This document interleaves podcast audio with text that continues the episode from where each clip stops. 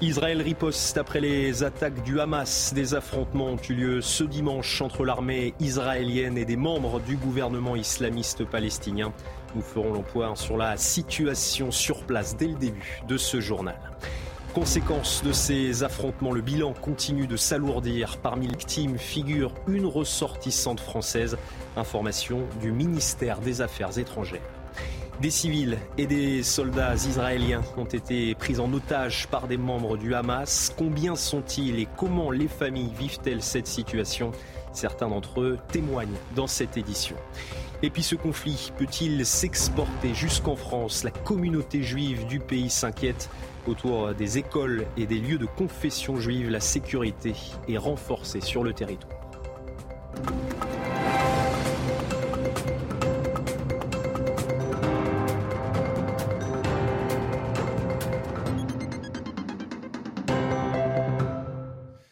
Bonsoir à tous et très heureux de vous retrouver sur CNews pour l'édition de la nuit, un journal une nouvelle fois largement consacré à l'attaque du Hamas en Israël.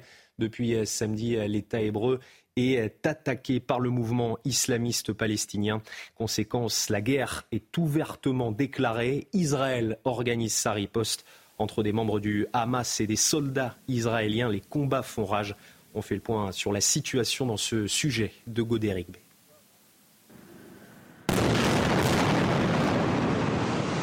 C'est une riposte foudroyante. Plusieurs sites stratégiques de Gaza ont été visés ce dimanche par des tirs de roquettes israéliens, comme ici sur la Banque nationale islamique ou sur ce bâtiment qui a abrité le bureau du chef du Hamas. Le gouvernement israélien a envoyé un message clair. Nous allons exiger un prix très élevé de la part du Hamas qui paiera pour ce qu'il a fait. Cette action restera dans les mémoires de Gaza pendant les 50 prochaines années et ils regretteront d'avoir commencé. De son côté, le Hamas poursuit son offensive et ses tirs de roquettes. Les dirigeants du groupe terroriste ont appelé l'ensemble du monde arabe à les rejoindre dans leur lutte. L'opération atteint ses objectifs et la direction d'Al-Qassam suit les détails des combattants qui se déroulent actuellement dans plusieurs endroits. Toutes les factions palestiniennes doivent agir pour soutenir et aider la résistance ici dans la bande de Gaza, car nous nous battons pour une cause qui concerne tous les Palestiniens et même le monde arabe et islamique, à savoir Jérusalem et la mosquée d'Al-Aqsa. Nous demandons également l'ouverture de nouveaux fronts de bataille autour d'Israël. En soutien au Hamas, le Hezbollah libanais a tiré sur Israël des obus et des missiles guidés.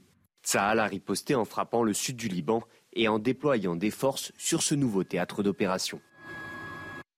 Les stigmates de cette attaque du Hamas en Israël sont déjà visibles. C'est le cas à Tel Aviv. Dans la ville, certains bâtiments ont été totalement détruits. Les habitants sont sous le choc et craignent pour leur sécurité. Illustration avec notre envoyée spéciale Régine Delfour. Elle est accompagnée de Thibault Marcheteau derrière la caméra. Nous sommes dans le quartier de Florentine, au sud de Tel Aviv, et nous voulions vous montrer cet immeuble d'habitation qui a été totalement détruit ce samedi. Il était aux alentours de 20 heures quand une roquette s'est abattue euh, sur euh, l'immeuble. Fort heureusement, il n'y avait personne à l'intérieur. On dénombre euh, tout de même deux blessés, dont un très grave. Nous avons pu échanger avec les habitants qui vivent, les riverains dans ce quartier, qui sont terrorisés, qui n'osent pas sortir qu'il faut savoir que ce quartier est très prisé par la jeunesse puisqu'il y a énormément de bars et de restaurants. On peut le comparer un peu au 11e arrondissement euh, de Paris. Autre peur également, ils ont entendu euh, dire que des terroristes du Hamas seraient euh, dans Tel Aviv et ils ont peur évidemment des enlèvements comme cela s'est produit dans le sud du pays. Et dans ce contexte, le nombre de victimes ne cesse d'augmenter. Selon un dernier bilan donné à minuit par les autorités israéliennes, plus de 600 personnes sont mortes dans le pays. Et parmi ces victimes figure une ressortissante française, une information transmise par le ministère français des Affaires étrangères. Dans un communiqué, le ministère adresse ses condoléances à la famille de la victime. Le Quai d'Orsay précise que plusieurs ressortissants n'ont pas encore pu être localisés et appelle à la plus grande vigilance sur place. Et en Israël, certaines familles sont toujours eh bien, sans nouvelles de leurs proches. Selon les autorités, plus de 100 prisonniers sont aux mains du Hamas. Ils ont été kidnappés par des membres de l'organisation terroriste. Entre inquiétude et impuissance, les Israéliens n'attendent qu'une chose, la libération des otages. Maxime Leguet. Sur cette photo, Sa femme et ses filles, âgées de 5 et 2 ans, portées disparues depuis l'attaque du Hamas samedi matin, ce père de famille les a reconnus comme otages dans une vidéo qui circule sur les réseaux sociaux.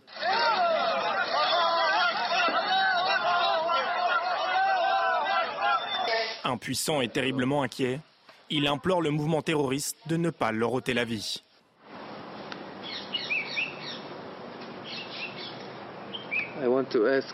Ce que je demande au Hamas, ne leur faites pas de mal. Ne faites pas de mal aux petits-enfants. Ne faites pas de mal aux femmes. Si vous me voulez à leur place, je suis prêt à venir. Des habitants démunis et terrifiés pour le devenir de leurs proches, ils sont des centaines à être dans la même situation. Cette Israélienne est venue signaler à la police l'enlèvement de sa mère par les terroristes. J'ai reçu une vidéo indiquant qu'elle avait été kidnappée et que des membres du Hamas l'avaient enlevée dans sa maison avec son mari et deux voisins et qu'ils les avaient emmenés en dehors du kibbutz. Nous pensons qu'ils sont à Gaza. Des citoyens qui s'en remettent aux autorités pour obtenir des libérations d'otages. Le Hamas a fait plus de 100 prisonniers selon le gouvernement israélien. Et certains de ces enlèvements ont été filmés par des membres du Hamas. Une vidéo extrêmement choquante est devenue virale, celle d'une ressortissante germano-israélienne de 22 ans capturée par des terroristes. La femme a été enlevée lors d'une rave party en Israël. Sa mère lance un appel à l'aide. Dounia Tengour. Des images insoutenables, le corps d'une jeune femme dénudée, inerte à l'arrière d'un pick-up. Des terroristes du Hamas exhibent fièrement leur butin de guerre sous les cris d'une foule fanatisée. L'un d'entre eux va même jusqu'à cracher sur elle. Cet otage pourrait bien être Shani Louk, une citoyenne germano-israélienne d'une vingtaine d'années. Comme des milliers de jeunes, samedi, elle se trouvait dans une rêve partie au kibbutz Raïm, non loin de la bande de Gaza, lorsqu'un groupe de terroristes du Hamas a pris d'assaut les participants, tirant sur la foule avec des armes automatiques. La mère de Shani Louk, qui dit avoir reconnu sa fille dans la vidéo des terroristes, lance un appel à l'aide. On m'a envoyé une vidéo où j'ai clairement pu reconnaître ma fille. Elle était inconsciente dans la voiture avec les Palestiniens. Je demande de l'aide et des informations à ce sujet. Je vous remercie.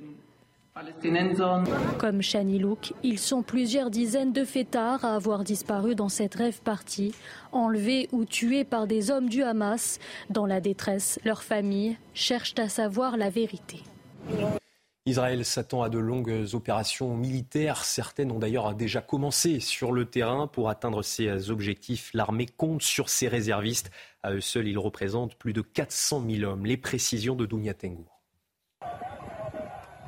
Hommes et femmes, ils sont des centaines de milliers appelés à se rendre sur le front. Après les attaques du Hamas, les réservistes de l'armée israélienne se tiennent prêts à combattre. Pouvoir aujourd'hui aller euh, se battre aux côtés de l'armée, c'est, euh, je pense, c'est un, un vrai mérite et une vraie chance. On a une armée qui défend ses habitants, qui se bat contre un groupe terroriste qui n'a pour seul objectif d'existence de détruire l'État d'Israël et de tuer des civils israéliens. Véritable force vive, les réservistes sont formés pour se mobiliser très rapidement et à tout moment. Ils constituent de fait une part importante des effectifs militaires israéliens.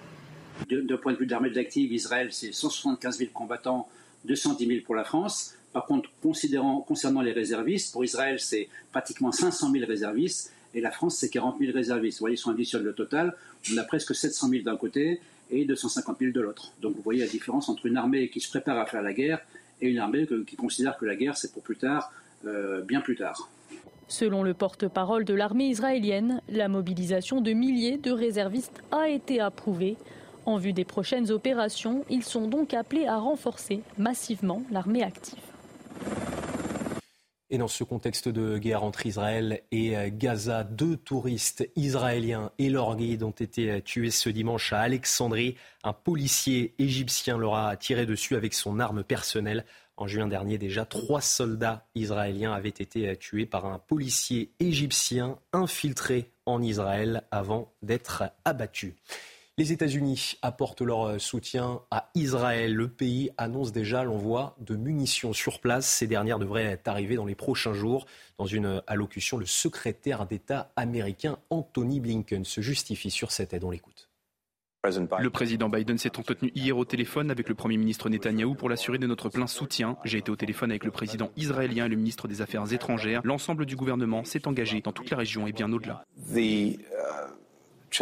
Le défi pour Israël et pour tous ceux qui soutiennent le pays et s'opposent à ces horribles actes de terrorisme est encore une fois de prendre des mesures qui permettent de rendre des comptes pour ce qui s'est passé et surtout de faire de notre mieux pour garantir que cela ne se reproduise plus.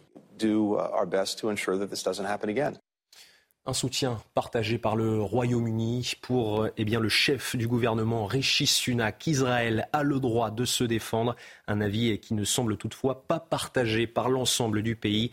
À Londres, une série d'incidents liés au conflit en Israël et Gaza ont eu lieu dans certains quartiers. Les explications de notre correspondante Sarah Menaille. Dans la nuit de samedi à dimanche, ce sont plusieurs incidents qui ont été rapportés ici à Londres. Des individus brandissant le drapeau palestinien dans la rue ou klaxonnant pour célébrer l'attaque du Hamas en Israël. Alors plusieurs vidéos ont circulé sur les réseaux sociaux et la ministre britannique de l'Intérieur, Suella Braverman, a indiqué renforcer les patrouilles de police dans la capitale. Dans son communiqué, la Metropolitan Police de Londres a indiqué notamment eh bien, renforcer la sécurité des synagogues londoniennes, notamment au nord de la capitale, quartier historique dans lequel se trouve une importante communauté juive. Autre réaction euh, internationale, celle du pape. Il s'est exprimé sur la situation. Le souverain pontife appelle à la paix. Il demande que les attaques et les armes cessent. Selon lui, le terrorisme et la guerre ne conduisent à aucune solution. Le pape a également exprimé sa solidarité aux familles des victimes. C'est l'une des autres conséquences de cette situation explosive en Israël. Des dizaines de vols ont été annulés, notamment vers Tel Aviv. Des décisions prises par mesure de sécurité par les compagnies aériennes. Ce dimanche, à l'aéroport Roissy-Charles de Gaulle, des voyageurs en provenance d'Israël sont arrivés à Paris. Célia Barotte et Léo Marcheguet ont pu rencontrer certains d'entre eux. C'est le visage marqué, les yeux encore remplis de larmes que les voyageurs en provenance de Tel Aviv arrivent à Paris. Si certains avaient déjà prévu leur voyage en France, d'autres vont être hébergés chez des proches. Avec Léo Marcheguet, nous avons pu nous entretenir avec des habitants d'Israël qui, encore choqués, ont souhaité nous répondre à visage couvert ou encore une touriste australienne qui ne sait toujours pas comment elle va pouvoir rentrer chez elle. Je vous propose d'écouter leur témoignage. C'était important, mais c'était surtout dramatique de voir ce qui se passait. Les, hommes sont devenus des sauvages. Et ça, c'est difficile à accepter. Hein. Hier soir, j'ai dit à mon fils, je rentre à Paris parce que c'est trop, trop, c'est trop. Je vais dire que le peuple est assez marqué par ce qui s'est passé, mais on est un peuple très résilient, nous. Il va y avoir une unité du pays qui est finalement assez bienvenue à l'heure qu'il est. Et euh, comme quoi, toute chose malheur est bon. Et, euh, et puis, ben, on va, on va se relever. On va euh, les mettre hors d'état de nuire parce qu'il est temps vraiment de le faire. Et puis, bah, la vie va continuer. Je suis vraiment heureuse d'être ici, en sécurité. Je viens d'Australie. Paris n'était pas ma destination, mais je suis allée au guichet désespérée et je leur ai demandé de me mettre dans le premier avion disponible, peu importe l'endroit. J'ai donc atterri ici. Je suis très heureuse d'être arrivée. Plusieurs vols en provenance de Tel Aviv ont été euh, annulés. Plusieurs familles sont donc euh, contraintes de voyager euh, séparément, parfois à un prix très important. Une femme nous a confié avoir déboursé jusqu'à 1000 euros pour acheter son billet.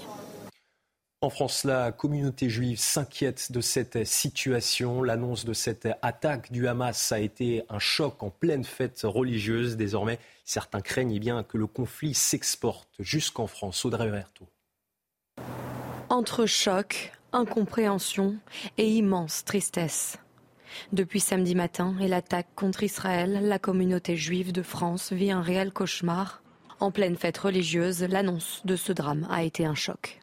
Je suis euh, choqué, je pense comme tout le monde, voilà, c'est euh, compliqué à vivre, puis c'est soudain et euh, c'est en plein moment de fête. J'en ai pleuré, j'en ai pleuré, on était sous la souka, c'était un jour de fête, en plus un Shabbat.